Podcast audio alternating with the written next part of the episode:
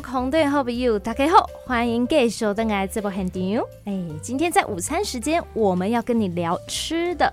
哎，大家都知道，在嘉义有唯一一间五星级饭店，就在 Nice。不过嘉义是个卧虎藏龙、人文荟萃的地方。现在啊，在嘉义市的街头，我们有两位五星级的主厨就坐落在嘉义喽。哇，这么厉害的大厨，为什么不去大饭店，反而来嘉义开店呢？我们赶快来邀请他们呢，也是一对夫妻档。来邀请两位都是主厨身份哦，一位是林俊成主厨，主厨你好。来，各位线上的听众朋友们，大家好，我是林俊成。还有一位陈明媛主厨，明媛你好，各位听众朋友，大家好，我是明媛。是，两位今天来录影，身上都是穿着一模一样的制服哦。听说这个是，这不是店的制服，对不对？这是店的制服，对。这也是店的制服，对对对，只是我们爱高雄参旅大学，所以把学校的 logo 还有我们研究所的 logo 也一起绣上来。哦，所以是出自同门喽。是啊，对，我们是研究所的同学。哦，研究所的同学。对啊，也就是在研究所开始谱出这段恋情了。不是，是我们结婚完之后再去念研究所。哦，所以本来读高参大学的时候不认识吗？那个时候不是大学，那个时候还是高雄参旅学院的时代，世纪二专。嗯、然后我太太比我们还要早，她说我们是我们的学姐。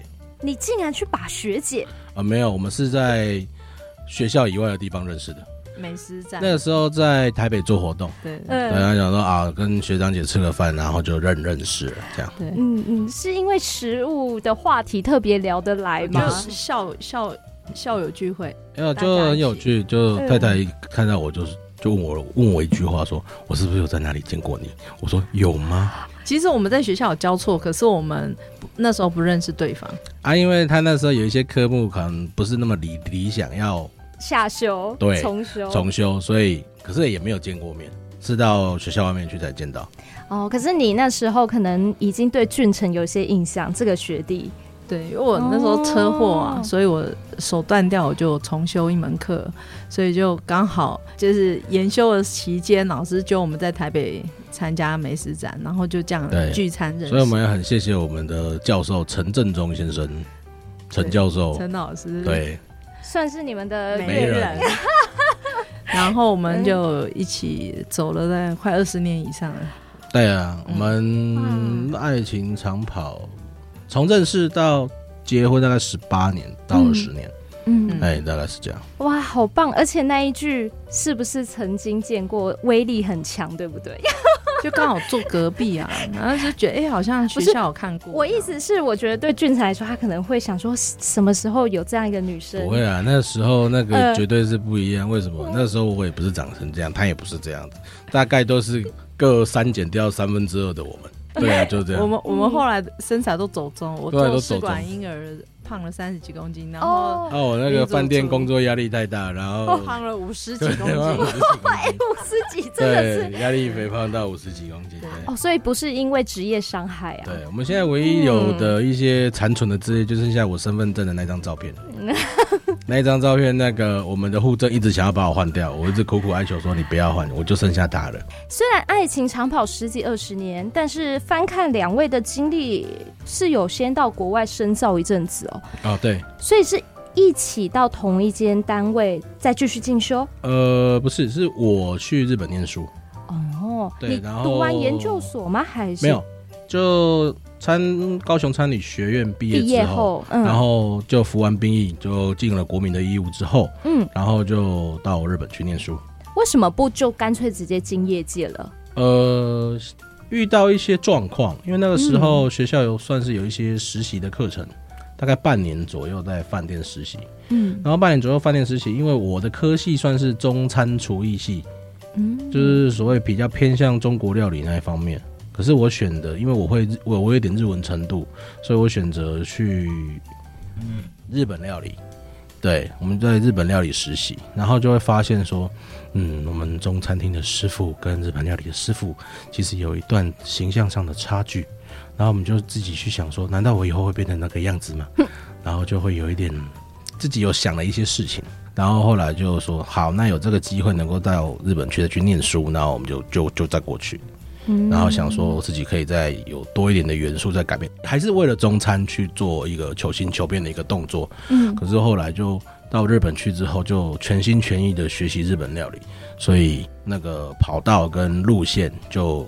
就顺便就换了，嗯，跟大学学中餐完全不一样，不一样。然后可是我们在日本念书的时候，我们是用日文翻那个中国，就是那种明清饮食研究或是中国菜的那个变化给给日本人听，因为日本的中菜他们只有广东跟四川，他们觉得就是这样子。我说不不是，我们还有八大菜系，我们还有很多很多很多什么东西，嗯，他们是没有办法知道的那个领域，在十三年前是这样，嗯，对。那怎么不就在日本开台湾台式料理店？那个时候、嗯、其实会有一个状况是，第一个，呃，他们有一个条例叫做业务保护条例，因为我们学完日本料理之后，本来想说要在那边的饭店或是餐厅工作，就因为业务保护条例的关系，你的国籍，以你的国籍，你只能从事该国籍的料理，意思就是说你是台湾人。或是他们规定你是台湾中中国台湾或台湾中国无所谓，就变成说你只能从事中华料理或是台湾料理，然后更没有经费去开店，因为你是留学生，然后其他的店也不不不敢去聘用你，因为必须必须要请律师去带你做一个担保，他怕你跑掉。现在还这么严谨吗？当我离开日本之后的隔两年，业务保护令取消，原因是什么？从事日本料理的人变变得很少。哦，所以他们必须要取消去广纳一些外国人来学习，不然的话，他们这一个行业会有点濒临，有点类似像说青黄不接那一种，就是可能会有点断层。嗯哼哼，哦，所以日式职能也曾经有遇到一些瓶颈。对对对，嗯，了解。那两位是大学那个时候就是在餐叙上就在一起嘛？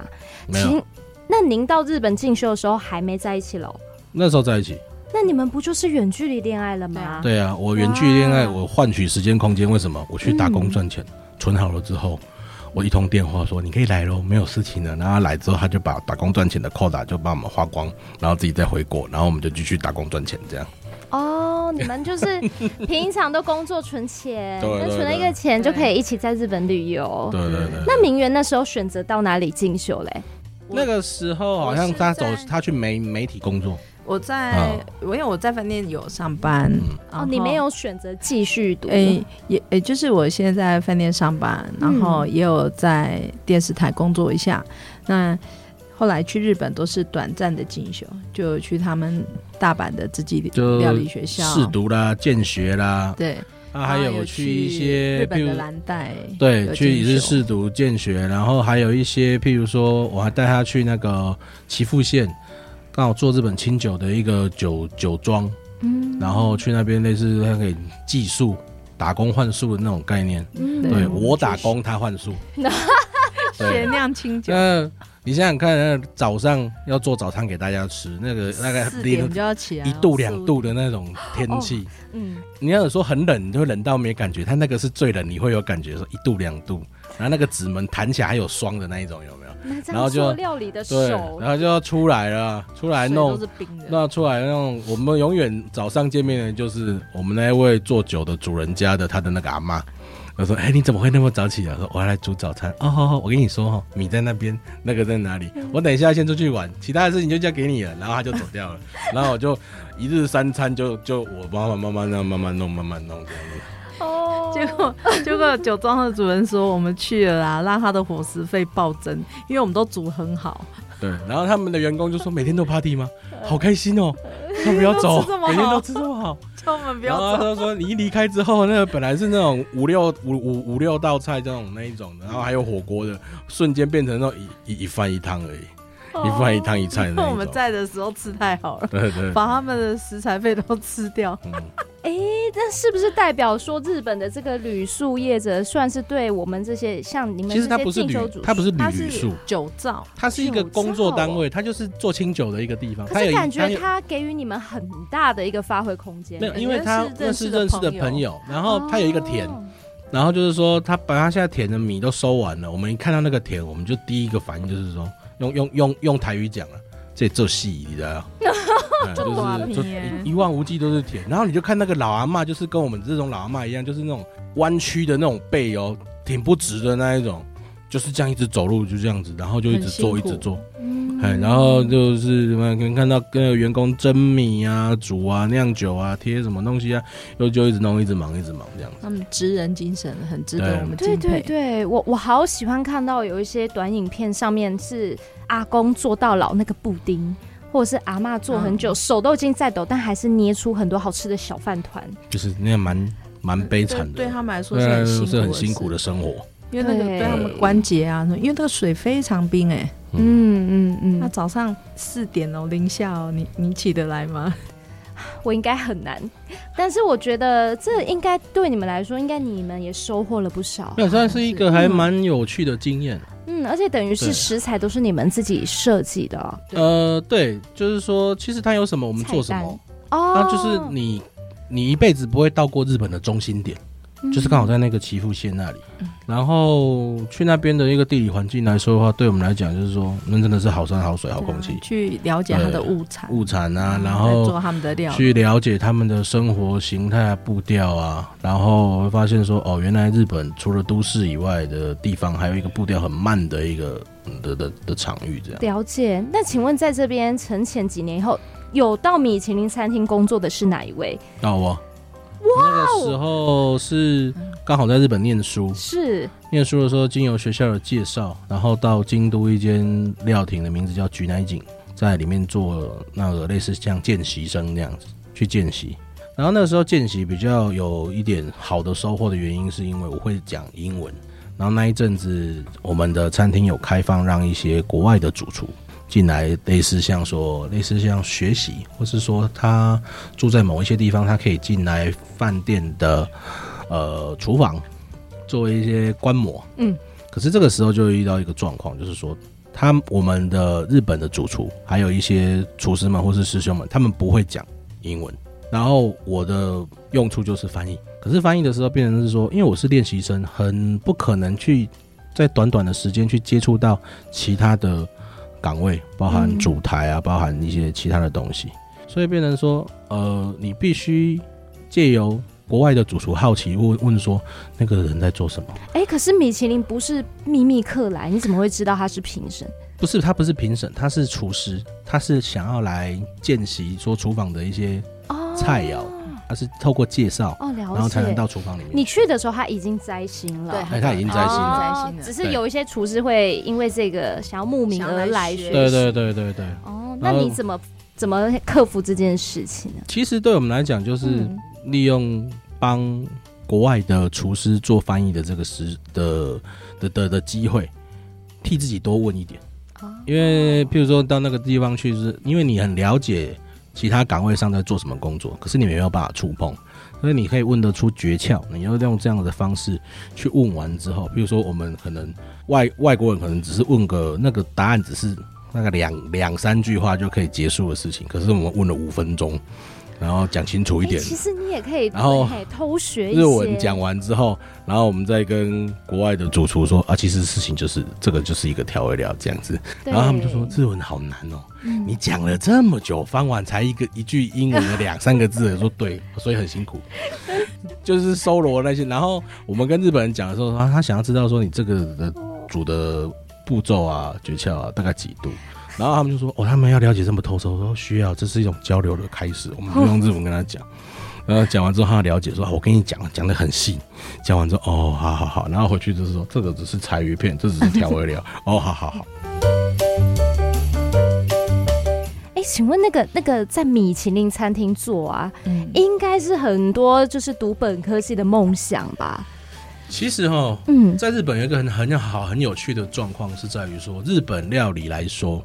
他们并不会觉得摘星是一件怎么样怎么样的事情，并不会，因为他们平常就已经在做超过于摘星的工作。坦白讲，是一个人本跟一个款待的心去面对客人的情况下，嗯，能获得米其林的比的是料理本身而已嘛？还是跟整个餐厅、呃、餐厅氛围、服务、用餐环境，还有菜肴本身？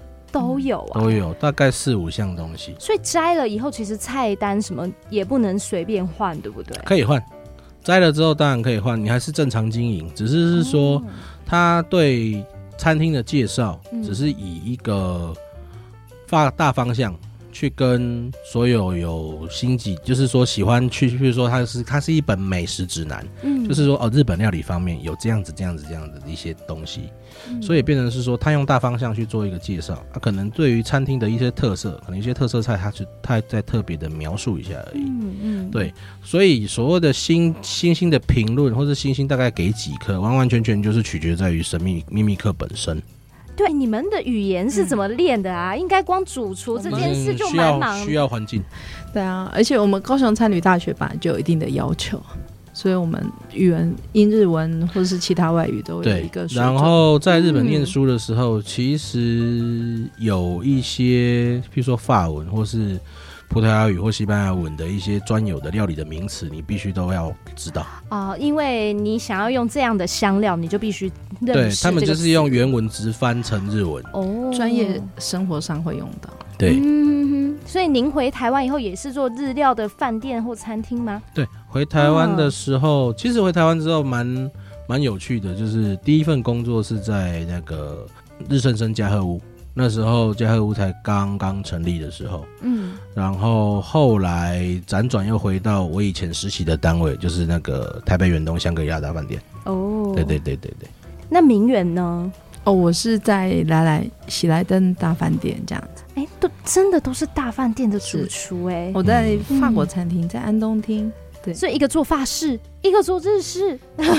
后来我还有去我们全台湾唯一的，就是蔬果雕刻的部门，就是全 全台湾就那个我们饭店有专设这个，我会做果雕啊、岩雕、冰雕，然后就是专门为这些做。对，其实我太太的资历，其实要感谢那个来来饭店的厨厨师们，他改变了他一些想法。哦，对。不然的话，他那个时候在填的科系别就会不一样。其实。我本来想要读旅馆管理系，高高雄餐旅大学旅旅馆管理系，因为我从小在家，我们桃在桃园有一栋旅馆，所以我本来想要读那个。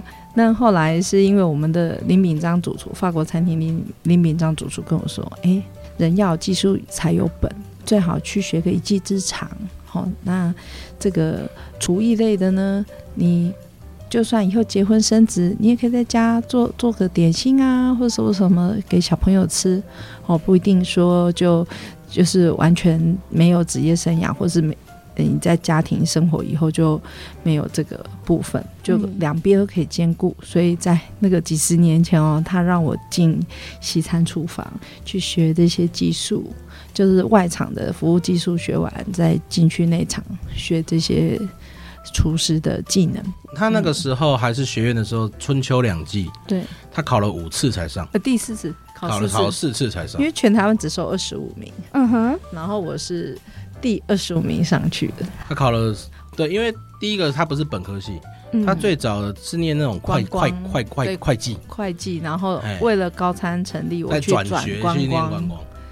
然后呢，转了逛逛以后，又要迎头赶上那个以前没有读过的。嗯、然后呢，那时候是本来要考旅馆管理，后来又改改去读西点烘焙，所以就在重就是重新学习的这个历程是没有人带领的，是很辛苦。嗯，对，那也是后来一也是去听演讲，认识了高参的老师，就用写信哦，不是 email，还是通信的年代，写信哦，不是什么 MS 那些都没有。就写信请教老师，然后后来那个就跟这个老师就成为这样子，就有一个情谊在。后来真的很巧，后来我全台最后一名进去以后，他就是我的班导师。放榜当天最有趣，对，放榜那天他在家里拖地，然后刚好打一通电话来，就是那个他的导师打电话给他，他说恭喜你上了。因为以前你要看那个什么放榜啊什么的，还还还有一些流程嘛。那是学校榜单出来以后，老师因为我家没有网络，没有什么，然后老师就先打电话说：“哎，恭喜你哦，放榜了，你终于考上了。”嗯嗯，对，就非常开心。然后也一路就。西点烘焙读完，又去读航空管理，啊，航空管理读完又读了这个研究所。我们这研究所也是很特别，它是饮食文化暨餐饮创新研究所。然后我我们两个就是当初我是想说啊，我们饭店做到身体坏掉，啊，医生说要休息哦，不然身体会坏掉，所以我们两个就去报考这个研究所。哦，也算是先在各自岗位先缓缓，对不对？对，念书反而更累。结果我本来想说去去帮他，我先占名额，然后后来我就变第一名，他变第二名。嗯嗯嗯嗯，所以所以你们同一届一起考，一起面试啊。然后在面试的时候，我为了追求那个学学识上的真理，我就直接纠正那个。那个面面试我老师说，你这不对，嗯，不是这样，还还一直认为怀石料理是什么？是事情是这样，就解释给老师听。哇，那那那面试老师没有想说，哎呀，大胆，我面试哦，我真的很大胆，因为我觉得我上了，因为我唯一的希望被问问题的那个教授，他没有问我问题，但就是我后来的指导教授。因为那个时候，我除了在饭店工作以外，我还有在其他的杂志社投稿日本饮食文化撰写。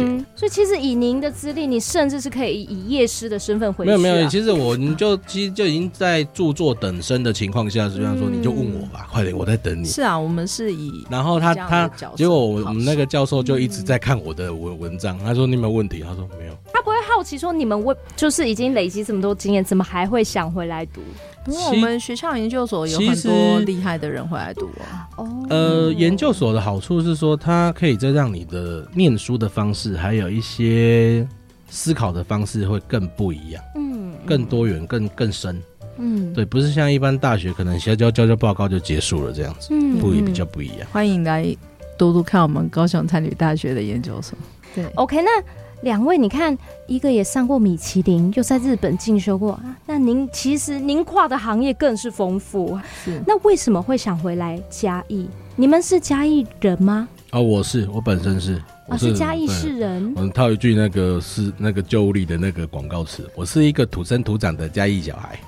你应该是大学就就出去了吧？哎、欸，对，大学的话在念去高雄念书。嗯，高呃高中还在这儿，高中还在这儿。其实回来开店吼，我们比原先的计划早了十年，嗯、因为遇到疫情的关系。因为疫情。对，因为念完硕士之后，我们还是回到北部工作。嗯，然后主要从事的工作比较不一样，就是在于呃类似像那种料理教室。厨艺教室、妈妈教室那种地方去做一个教教学，他、哦、还有天母的职能发展学院，哇，都教当当讲师，教教贵妇是不是？呃、类类类类似是像这样。也有台北市政府有委托，又委托我们去做一些辅辅辅导案，对对，做那个那个失业劳工。因为那时候失业劳工的情形非常的严重，特别是那种中年中年转业，或者说中年被辞退的。哦，对。然后我们就是类似这样，用一种教他们一一技之长的方式，鼓励不创业，就是回去工作就好，不要创业。嗯，但是你们赋能给他们嘛？对，对就是赋予他一些，嗯、就是一些技术这样。嗯，不过这应该也是一个阶段性。那结束以后，怎么没想说就回饭店啊、餐厅啊？那个时候已经没有回饭店的原因，是因为这样子的身体坏掉，这样子的教学。这样子的教学对我们来讲，我们觉得说是还蛮开心快乐的，这基本上是一个。嗯、然后在于说生活方面的话，那个时候打算要在桃园开店，对，一直找不到好的点，嗯、然后就慢慢慢慢的啊，又忽然遇到疫疫疫情，就爆发了，嗯，那疫情爆发了之后，我们就呃，就爸妈的建议就是说啊，不然就回来家里有一个。地方可以再做一个使用，一个老房子在做使用。那是你长大的地方吗？对对对，就是那个，就是现在玉玉田商行原原来的一个位置，在蓝景街上。对，小时候就住在蓝景街。小时候就在蓝蓝景街上。现在如果改为店面的话，爸爸妈妈就不住那吗？我们本来就已经不住那，我是现在国国小四年级的时候就搬搬走了。哦，因为那个已经是八十年，快八十年的老木造老房子了，旧旧的也当下也不适合居住了。对对对，然后就是待待修嘛。嗯。然后有很多的一些东西都尘封在里面，你要整理呀、啊，然后要其他的工程啊，要去做一些翻修维维护。主要是医生说，我们如果再回饭店去工作，那个因为我们是很求好心切的性格，心理压力太大，所以会压力太大，所以他他就胖了五十几公斤。我们都以为主厨是只要把料理做好就好了。其实不是啊，会这么大呀？呃，在饭店工作的话，嗯，要看饭店的体质。哦，我很羡慕他们的饭店，喜来登饭店是一个饭店体质非常好的地方。哦，所以你们的压力其实不一样。来来的，呃，来来跟您的压力远远远远东的压力是在于，是说，当你想做的时候，你是一个人做到死。那不是有好多位主厨吗？没有人会帮忙，可能跟他们的主厨风格有对风格做到死的部分是菜色应该是都固定的，工作量是很满的。一直做菜，一直做菜，还是一直做菜无所谓，那个都还很简单。是说会有一些开始有一些那种所谓人际关系的问题，人际关系的游戏，哦、就是你要学习跟你的敌人当朋友。所谓的敌人是别间饭店，还是就算同一你的同一个职位，在抢同一个职位的时候，或者在在抢同一个类似晋升名额的时候，他在你放假的时候，在你背后捅你刀子的时候，你你明明就知道，你还要在你回去上班的时候跟他拉嘞嘻哈哈。勾肩搭背，这是大规模饭店才有的。我比较幸运，我的我的他很幸运的是，饭店工作场域是大家都一起有一个共同目标带头冲，甚至于在做活动的时候，其他厅为了学习可以上来支援，牺牲掉自己的放假时间来支援。我我看了非常的感动。那你怎么没想跳槽去？怎么可能没有职缺啊？哦，因为好缺反而不容易流动。对啊，大家不会流动，然后我们一天到晚就开缺。我们饭店的同事很团结啊。哎，那明远，如果您的那个单位啊，团结力这么高，然后氛围很不错，但您的那时候压力、身体坏掉是因为什么？啊，因为我们想要生小宝宝，可是检查都正常，啊、但是就是生不出来。嗯、那医生可能通常就会说，可能是因为压爸爸妈妈压力太大了。对，呃，工作啦，嗯、然后学业啦，然后还有一些外部的情形，嗯、是因为我们一直常常年在外，嗯，所以所有的工作就是一直很像在。很像跑业务嘛，都是一直在移动。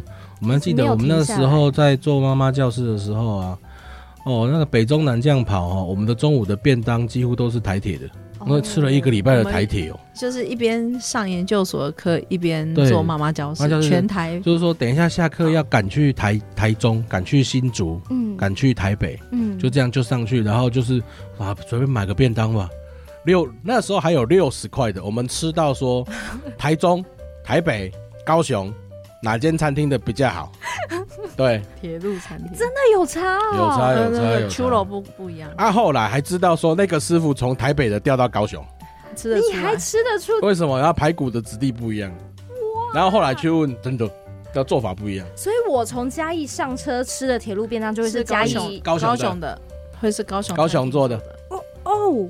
对那怎么样？我会吃到不同县市。你过彰化台中的时候，你只要看到便当里面多一条喜相逢，那就是台台中的。哇台北的台北的台北的只有内线，就是变成说只有在台北都心内买得到，它没有因为到了台北站之后要过基隆会贩卖。台北有时候会有台北车站的，然后或是你在松山可能会吃到七堵七堵的。因为为什么你要到基隆去了？它是七堵餐厅做，七堵餐厅不一样。他们铁路铁路的厨房，铁道铁道餐厅的厨房啊，这很酷哦。为什么你知道吗？其实后来吃的不是便当，不是排骨的问题，是那一块豆干。那豆干又怎么着？那个豆干很酷，为什么你知道吗？台北餐厅铁道餐厅的豆干最棒，高雄的是甜的，然后台北就是咸的，要配饭用的。然后给雪里红的是高雄的，然后给酸菜的跟那个是七堵跟中北部。对。蛮有趣，好有趣哦！辗转而来，什么时候回到嘉义开店的？疫情前，疫情疫情前，疫情整整三年。二零一九年，二零一九年回。我们为了开店去日本办了一些道具啊，买了一些哦，直接去日本买器具，已经确定要开店了。好，然后回来之后全部都整顿好了。二零二零嘛，对，三月底开业。嗯嗯，然后营业了一个月，四月份满全全满。二零二一才开吧？二零二一开业，二零二对，二零二一开业。我们我们那个房子 也很神奇，就是回来修房子修到快好的阶段，我才顺利怀孕，才顺利怀孕。就是祖先有看到，做了七年多，把房子修到一个程度才怀孕，然后又是男神，时机什么的好像都刚刚好，就觉得尘埃落定了，然后就。就放下一颗心这样子，第四代的传人，然后这个福气他就来了。对啊，现在我们那个小小的那个玉田小子，他变成我们的外场经理跟代言人，就是市政府跟我们合作的那个《今天就回家》里面，也是很喜欢他，要他来做那个小小代言这样子。嗯，对啊。然后现在电视节目什么都喜欢指名拍他，然后所有记者会都说：“哎，要把玉田小子带来哦。”这样。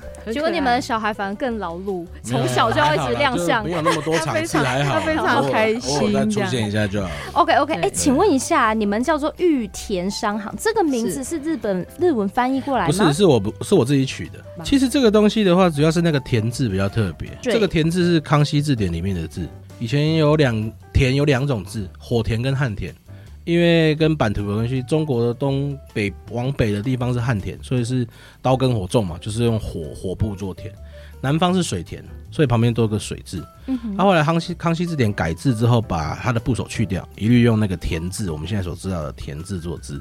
所以，因为为什么会取玉田的原因，是因为那时候我们有研究日本饮食文化，嗯，然后其实日本早期跟我们现在的印象来说的话，他们没有叶菜这个东西，菠菜、高丽菜、地瓜叶那个都没有。哦，他们没有。为什么日本的蔬菜会用野菜这个东西做汉字？是，就是随便摘那个草啊，嗯哼哼，那就可以当菜来吃，所以他们叫野菜。是后来到了，呃，到其实如果是以历历史来说的话，开始有葡萄牙人进来之后，安土桃山时代的时候有贸易开始进来之后，才有类似像高丽菜、白菜那种东西进到日本去。所以那个时候的所有的野菜这个东西，所以把转全部转向为叶菜类的代词。嗯，可是，在还没有叶菜类时候的日本，他们是拿什么当做蔬菜的品相？就是根茎类。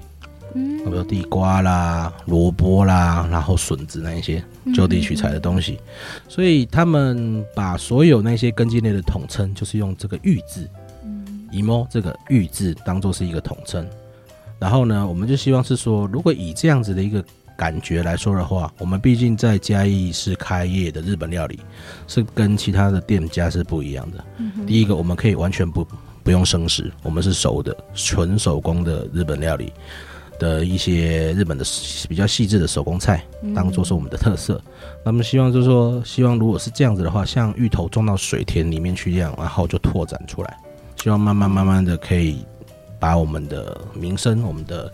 店的形象，还有我们的一样产品的一个气氛角色，还有我们自己的态度，能够在嘉义市展现出来。然后这个饮食文化，我们希望可以传承对下去。那为什么后面是商行两个字？嗯、因为我们早期家里的旧的商号叫做嘉林商行，嘉义的临江的这个商行，所以我们就把，因为嘉林后来被啊我们的阿贝拿拿拿去注册做使用，然后我们就说好，那商行沿用，我们就叫玉田商行，原因在这里。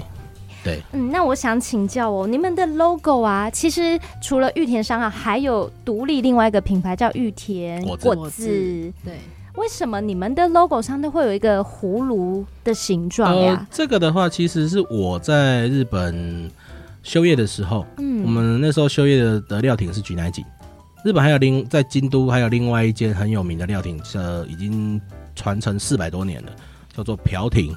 它的 logo 也是一个葫芦，嗯，因为朴廷的老板跟我们有一个算是一个一面之缘吧，呃，我就拿着他们以前出刊的那种旧书籍，在日本有一个活动上找他签名，说我有看到你的书，我非常的感动，然后你可以帮我签个名，然后他就问我说你在做什么的？我说我在日本念念书学习也是日本料理，嗯，然后他就说这行不容易，勤勉一辈子也是要做下去，然后他就在书上题字。再画了一个他的店的 logo 的葫芦给我，然后我们就想说，好，那我要向这个人致敬，然后我们就用葫芦这个的标志当做我们的店号的一个标志。太太比较辛苦是哈，在外的 social 还有一些东西上，太太必须要做到比较面面俱到，这一点是我没有办法的。哎，真的哦，对对对，做到最后常常会有这样的一个坏毛病，所以变成说很焦虑，说客人怎么又要换菜单。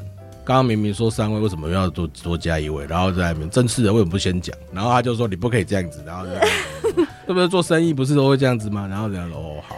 但是我们林主厨的三位他当啊，因为守守守信用啊，三个就是三个，为什么会在五分钟前你跟我说四个呢？对，就是这样子一个状况。因为我们我们餐厅的食材是完全量身打造。对。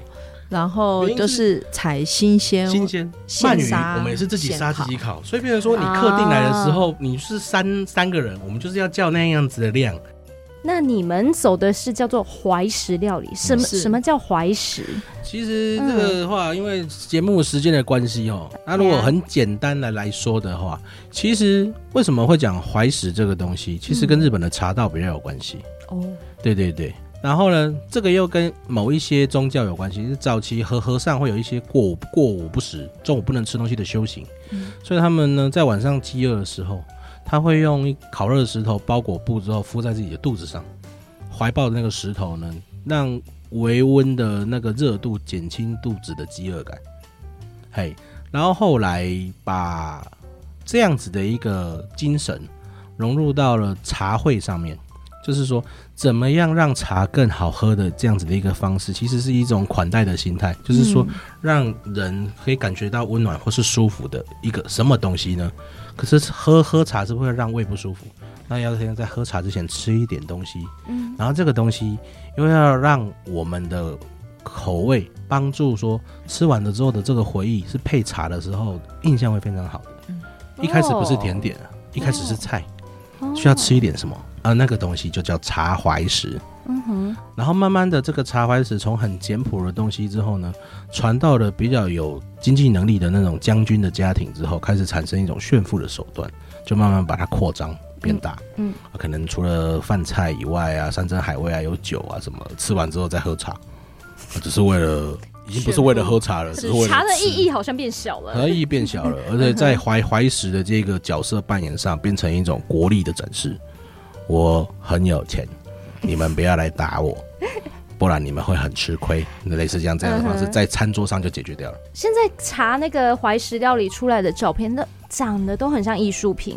对，因为是什么呢？他们必须要强调一种精神，特别是在于茶怀石的话，因为是由日本的茶圣千利休去做一个研究出来的这个东西。嗯，他把他们后世把它撰写在一个有关茶道的一个精神方面的。呃，书籍叫做《南方路》，里面可以看得到这样子的一个脉络，就是简单来讲，就叫极尽孤寂，就是说很安静、很简朴，什么都没有的情况下的一个黑，或是什么都没有情况下的那个白，可以所产生的这样子的一个精神的一个菜。所以摆盘很简单、很简约，可是那个精神的一个层面是很很丰富、很很高雅的。嗯，那叫茶怀石。嗯，可是后来因为又到了一些宴席上的需要，那个东西可能就。不能太过于简朴哈，简朴，所以它要再多一点的情况下，嗯、慢慢的怀石这个东西有一个同音字叫做会席，会席。开会的开会的会，然后主席的席，嗯、会席料理宴席的席，从怀石转为会席的时候，就会开始变成说比较都是开 seki 哦，所以它精致化了，对，它比较精致化了，可能更更活泼、更多样、多范围更好。对，然后所以怀石料理其实到了现在来说的话，其实已经经过了两次的大改变。嗯，一次是在于一九七零年的时候，跟法国人有做一个日本跟法国有做一个类似像饮食文化的交流。嗯，所以那时候呢，众说纷纭，就是说现在日本的菜单从前菜一路排排排排排到甜点的这样子一个编排方式，法国人说是他们带给日本人的。可是日本人呢会说，这样子的方式是他们在怀石料理的时候的编排法就有的，是你们来学的时候把我们的这个东西记录走的，所以你们从前菜叭叭叭叭叭排到甜点也都这样的顺序了解。虽然不要讲说是双方面的争吵还是什么，至少是在于一九七零年那个年代，由于饮食文化的的改变，还有一些交流，让日本料理从本来的形式变成我们现在所看到的这个都叫做新式的日本料理。嗯，首先我有自己先查一下哦，好像说会很干净，然后怀石还注重在我们可以看到餐盘上的纹路哦，不会说只吃那个东西。为什么是说看到餐盘上的纹路？其实他们所强调的是说，餐盘，嗯，如果把料理比喻成女女人的话，餐盘就是料理的衣服。嗯，对，所以你要去斟酌是说，哦，他，那那么样多道菜的情况下。那如果全部都把它换成白色的盘子的时候，嗯，其实感觉上就很单调，所以在器皿上会下一些功夫，呃，配色啊、形状啊什么的，就很像他穿着不同的衣服，一次一次的登场在你的面前。后来呢，我自己又在上面加了几笔，因为我有日本清酒的品酒师的执照，我会觉得说，如果是这样讲的话，器皿是料理的衣服，那酒类的话，应该算是料理的化妆品，做一个点缀的用法。很会形容，就是类似像这样子。哎，您现在啊，你们这样介绍啊，跟你们前面提到的，我们来这边用餐会有一个说菜的服务，啊、是，就现在这样，就像是在说菜喽。呃，其实说菜来说的话，不是那么简单的介绍，嗯、其实是有一个铺陈跟一个故事。嗯、然后我们最近的话，会有一些比较主题性的东西。哦。譬如说，打个比方好了，就是有客人会有一些旅游方面的咨询，就说：“哎、欸，我最近要去日本玩。”那、啊、你有什么样好的建议？那、嗯、我们就会跟他讲一下。哎、欸，你用什么目的去玩呢？去日本玩的目的上，譬如说是旅游啊，纯粹的旅游吗？还是要吃东西、买东西？嗯、还是要什么一些体验呢？这是不一样的。家族的啊，或是情家族哦，情侣的话，自己的啊，对对对。哎、欸，你们连旅游这一块也可以回答。那我们上次就还有我们对介绍一些客人去体验一下真实的日本，其实是什么样子的，哦、是不一样的，好玩的东西不一样。对。哎，毕竟在在地生生活过。哎、啊，也有一些。客人喜欢听风花雪月的啊，我们也可以讲给他听。然后我们今年呃，跟大家分享一下，我们今年二三年的九月，我们代表嘉义去日本东京参加台日友好活动，那个台湾 Plus 哦，对，那代表我们嘉义去宣传我们嘉义的美好啊，还有嘉义的物产，哈，嗯嗯嗯，然后也希望外国的旅客可以来我们嘉义玩。对，这是我们为嘉义做一些小小的付出。对，嗯嗯，所以应该也是因为你们常常跟各地的主厨或是民众有交流，呃、你们的顾客有外国人呢？呃，是的，目前全球十几国的顾客来我们餐厅用餐，蛮多，就是借由网络，或者说，其实嘉义有很多外国人，他路过的时候好奇会问了，真的吗？对，真的，大家不是去大都市玩哦，不是不是不是，是居住在嘉义的外国人很多。然后也有来做旅游，也有一些是业务来拜访。对对对。然后有一些是他们要去阿里山玩，或从阿里山下来，啊就会经过，就会找到你们，对，就会找到。没有，也是他就是路过。然后好奇，然后就问说你们在做什么？有一些是特别来的，有一些是路过的，都有。但是你们不是都预约制吗？路过怎么吃？刚好那天我们有看到客人的时候，他没有办法吃，可是他会去询问说我们是 是做什么样的餐厅，然后去做一个询问这样子。是啊，有时候我们也会帮忙导览。对对。那真正的说菜服务，除了这些周边的，我觉得算是回馈啦。主要我们第一次来吃啊，你们会告诉我们什么啊？其实，就借由菜肴的介绍上来说的话，嗯、比较多是倾向于说，客人很想知道怎么做的。哦，哦，这菜要怎么做？因为一道是不是会有一点复合式？它是有加不同的。前前菜来说的话，嗯，目前为止的话，譬如说像柔煮章鱼那些东西的，其实刚客人一吃到之后就已经觉得不一样。为什么？这个章鱼它是在外面没有见过，怎么会这么软？哦、然后我们用什么样的方式去煮？哦，没有了，那没有那么久，那个不是，哎、嗯，先让我让我把它讲完。就是说，在于菜肴上面的变化，还有更替上面的话，客人比较好奇，然后我们会去做介绍。哦，然后所以就是以烹调法为主，嗯，然后到了中间以后，会有一些比较传统的菜色，这个就比较有一些历史故事的，我们就会跟客人讲，哎，你现在吃的这个菜，其实在一千五百年前就已经出现了。嗯，哦，好特别。一千五百年前的日本为什么要做这个东西呢？然后就是这样跟他说。嗯然后额外，他们有时候提到一些说，哎，我去买什么什么东西的时候，这个还蛮有趣的。我们就会跟他讲我们所熟知的这个历历历史，嗯，包含有一些是有经验去日本旅游的客人，嗯，然后我们就跟他分享说，啊，你去玩的时候应该要去干嘛干嘛干嘛这样子，嗯，哎，那你们你们会结合台湾的食材吗？是，其实我们现在用的东西很少用到进口食材，几乎都是台湾的，嗯哼，包含一些。就算连生鱼片来说的话，我们也都是尽量能从澎湖的海鲜、澎湖的海鲜过来做使用，进口货反而比较少。你们说菜的就好多元的，我们虽然是用台湾食材，但是是做日式的，因为我们就希望说用台湾在地新鲜的食材、日本料理的手法，然后来呈现这个的话，我们要感谢在台北的一个餐厅的主主厨。带给我们的一个影响。嗯，可以称他提他的名名名字吗？那个阿正师傅，对黄黄守黄守正师傅，对，因为他跟我们讲的一个事情是说，如果你现在学的日本料理还是需要依赖进口食材的话，那其实你的特色是没有办法出来的。嗯，如果你是一个体系，就是说，比如说日本料理像是一个系统、一个公式，那你把台湾的食材丢到这个系统跟那个公式里面去的时候，出来的就是日本料理，应该有这样子的一个想法。然后这个想法，那个时候我刚从日本回来的时候，它影响我非常的深。那变成是说，迫使我去撰写一些文章的时候，我也是用这样子的一个思考方向去写，会变得不一样。而且台湾的农民应该也很希望，嗯，厨师们都是用自自自家农民种的呀。是，就连鳗鱼，我们也都是屏东养养殖户，他是养来准备，特别养来准备好，他本来要销到日本去。对，他为了我们特别选一些尺寸留，而且你们这样也是减少我们食物的一些碳排放啊。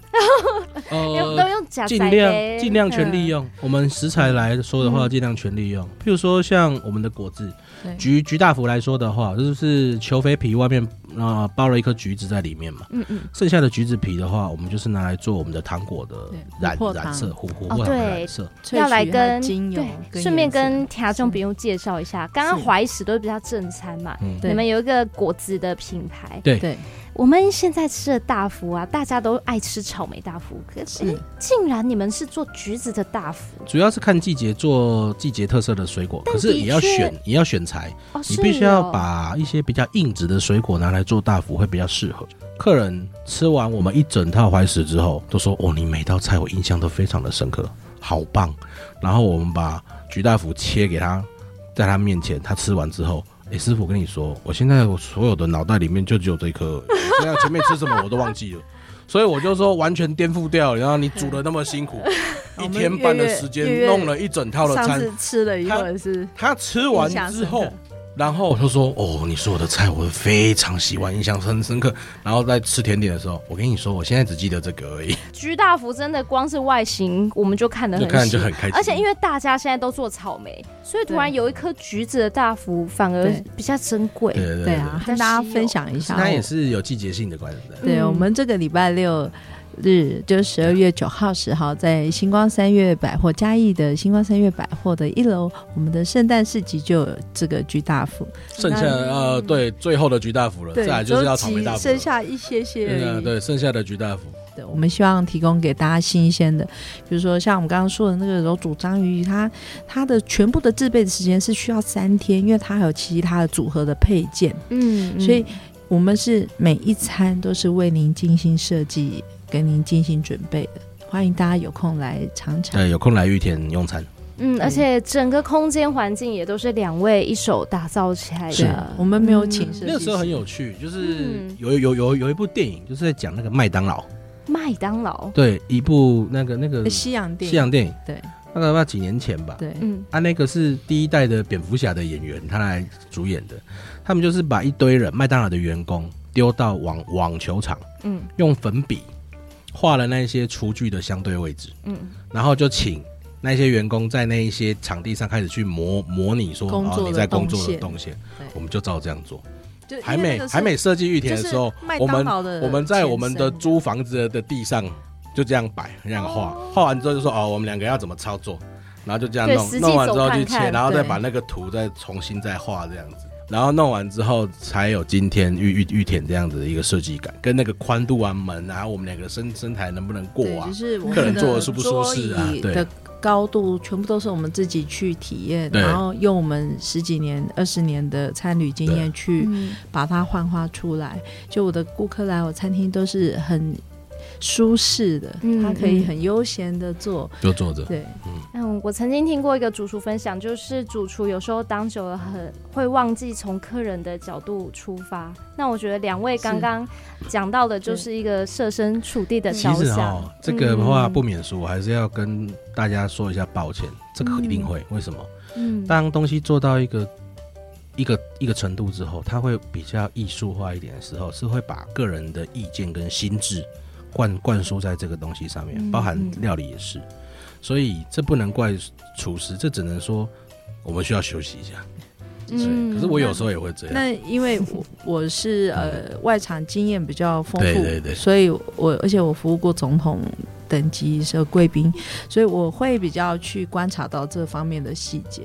就像刚刚月月说的这样子，让站在顾客的角度去看这件事情的时候，那你的餐厅就会被更多的顾客去欣赏，对，去认同。所以来玉田的很多人过过生日的话，我们也都会准备一些惊喜。啊，我有顾客一个礼拜来三天呢，啊，但是这三天他没有吃过不同的不同的客人，对哦。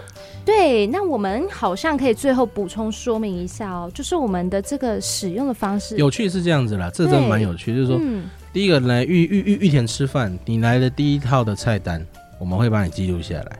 你下次来的时候，除非你有对于主菜的要求，说要保存这个主菜的做法，嗯、不然的话，就是说我们会帮你换菜。会跟下次这样上，会记录我们每一次定位的人，还有您的饮食喜好。呃，为为什么会开始有设计菜单的原因，是因为我们的顾客开始要求说，他在网络上需要看到菜单，他自己才会安心。因为其实无菜单料理的餐厅，对客人来讲是一种现在有点不安，他不知道他花这些钱会吃到什么。嗯，那当然好好的话没话说，不好的话那就。体验可能就会，目前我的顾客每个都说太超值，而且他说很佛心，还说我们卖太便宜。哦，对对对。所以通常我们预约的时候，我们可能会先被问到说有什么禁忌不能吃的，那个都会过敏的。一一开始的时候就会说，会询问的时候，他们就会问他们说，呃，您有没有看过我们的菜单？然后如果说没有的话，我们再介绍一下，然后再来说有没有什么过敏的食物。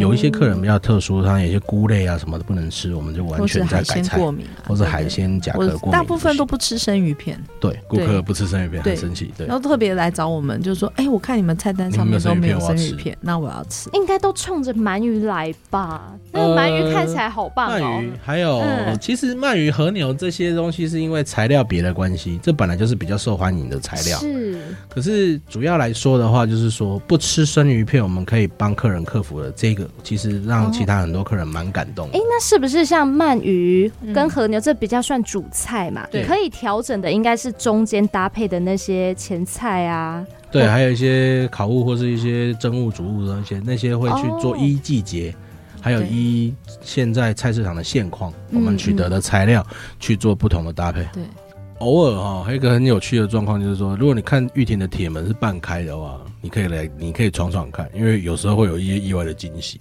什么意思？就是说，我们太太想吃西餐，嗯，他说那种铁门不要全开，好好好，然后就随便，我就稍微做一下。但这半开的意思是半开，有进来朋友啊啊，要不要一起吃啊？好好吃一下。我们上次那个弄那个什么东西啊，那不能讲是不是？我们做那个松露的，我们试用松露的时候，做那个松露的那个新鲜白酱管面，空运来台，然后就是现现刷的那种，就是忽然间有有朋友进来之后，哎，你那个是什么？哇，好多啊！我看有有。好，那就顺便一起吧。哦，对，那你们是讲真的喽？因为听众朋友他们的店啊，如果铁门拉下来，完全看不出是。对对对对对，所以要多观察。万一只要有一点开就可以进去了。有半开的话，你可以进来敲敲门啊，喝个茶什么的。请问有营业吗？这样。我们待会说是没有啦，只是说我们在准备。因为我们我们每一餐要准备十六个小时，所以几乎都是在餐厅里面。可是也有朋友常常会就是就进来，我们是聊聊天，我觉得没关系。因为我们有获得那个卫生局的餐饮卫生优良啊，所以基本上都是很符合卫生，对对对对，卫生环境的，都不用怕人家来突然来袭击，对，不担心的。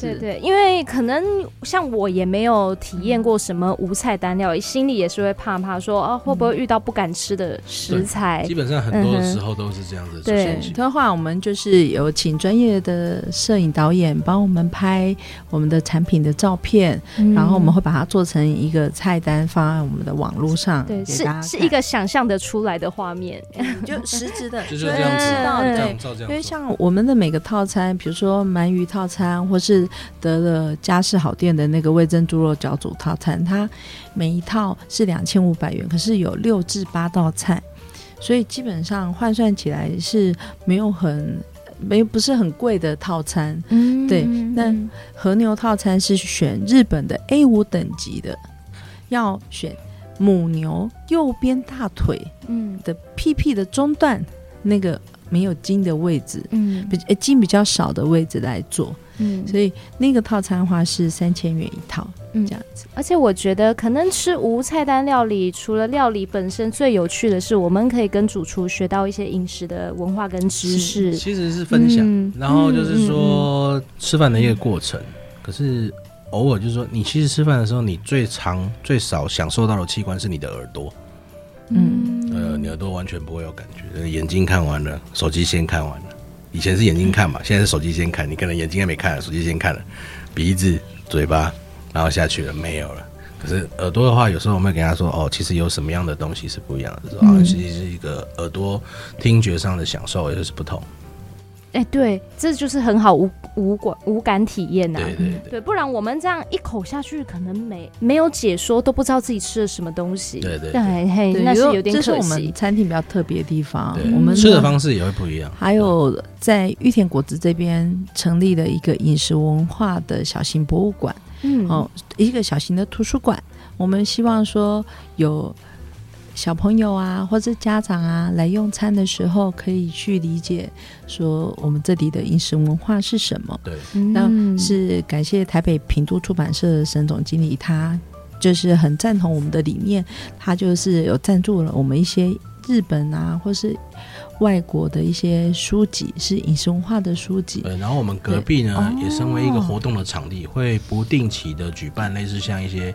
料理沙龙或是料理的分享会，哦，对，让你体验的，就是说跟其他县市的小农，嗯，做一些配合，我们把一些技术寄转给小农，利用他的农产品，嗯，对，然后效果还不错。我们陆陆续续跟一些香草的香草农夫，还有一些蜂蜜未来蜂农一起做一些配合。眉山的蜂农，我们也会做食农教育，对，对，那这都是很好的活动。那有一些是跟文化局一起配合的，都是完全免费的。对，欢迎大家。喝杯茶，进来吃个点心。对对，我们都会把这些活动讯息公布在我们的 Facebook 跟 IG，还有 Google Map 上面。对，玉田商行，芋头的芋，对，三点水，田园的田，对对对，玉田商行就可以找到两位啦。是，谢谢两位，真的是五星级的大厨，可以让嘉义的民众们可以享用到架杠的怀石料理，非常谢谢你们，谢谢谢谢。好，欢迎这个周末礼拜六、礼拜天来星光三月百货一楼的圣诞市集来看看我们，我们现场还有很多很好的那个圣诞商品，欢迎大家来吃一吃、走一走。好、嗯、OK，好，没问题。那在节目中，我们也一起祝大家圣诞节快乐，圣诞快乐。OK，好谢谢两位，我们一起跟听众朋友说再见喽。好，拜拜，拜拜，谢谢大家，拜拜。嗯